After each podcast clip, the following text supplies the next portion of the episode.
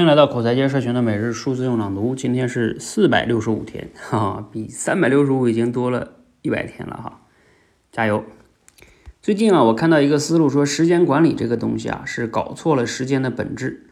我们一般呢，都是把时间呢当成资源来看，是一种非常有限的、稀缺的、珍贵的资源。但是你想过没有，时间其实啊是一个网络。我们时间的价值呢，不取决于我们能利用一段时间自己能做出多大的产出，而是取决于它的网络性。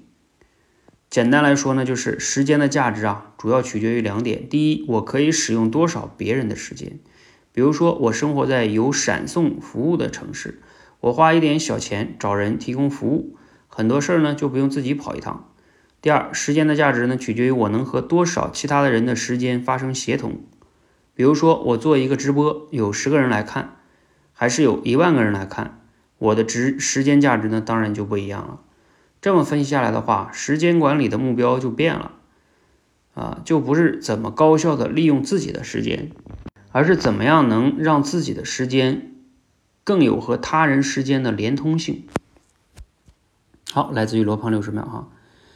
这段话呢挺有意思哈，就是他给我们打开了一个脑洞。时间管理管理啊，不是在那管理你有限的时间这个维度。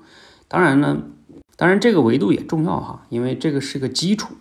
但是更打开一个脑洞呢，就是他说的时间具有网络性，能不能去跟其他人的时间产生连通和协作啊？就像说的啊，你做一场直播啊，有十个人来看呢，还是一万个人来看呢，还是不一样的哈。啊，我自己的感想和感触呢，也有同感哈。就像我一直讲的，我特别喜欢互联网，就在于它打破了时空的界限。啊，我自己今天能去做就是在线培训这件事儿，就完全由于我之前在网上去录电台节目，然后积累了一些这个用户啊，然后这种电台节目到现在还有人在听。你想啊，它打破了时空的界限啊。我那个时候都五六年前花的时间，现在他还在去分享哈。你看，包括我此刻录这个节目。我录完了之后，我这时间用完了呀，这几分钟五六分钟的时间，但是他一直还是在被人听，相当于我这个价值还在用，所以这个是不是时间管理的这个维度啊？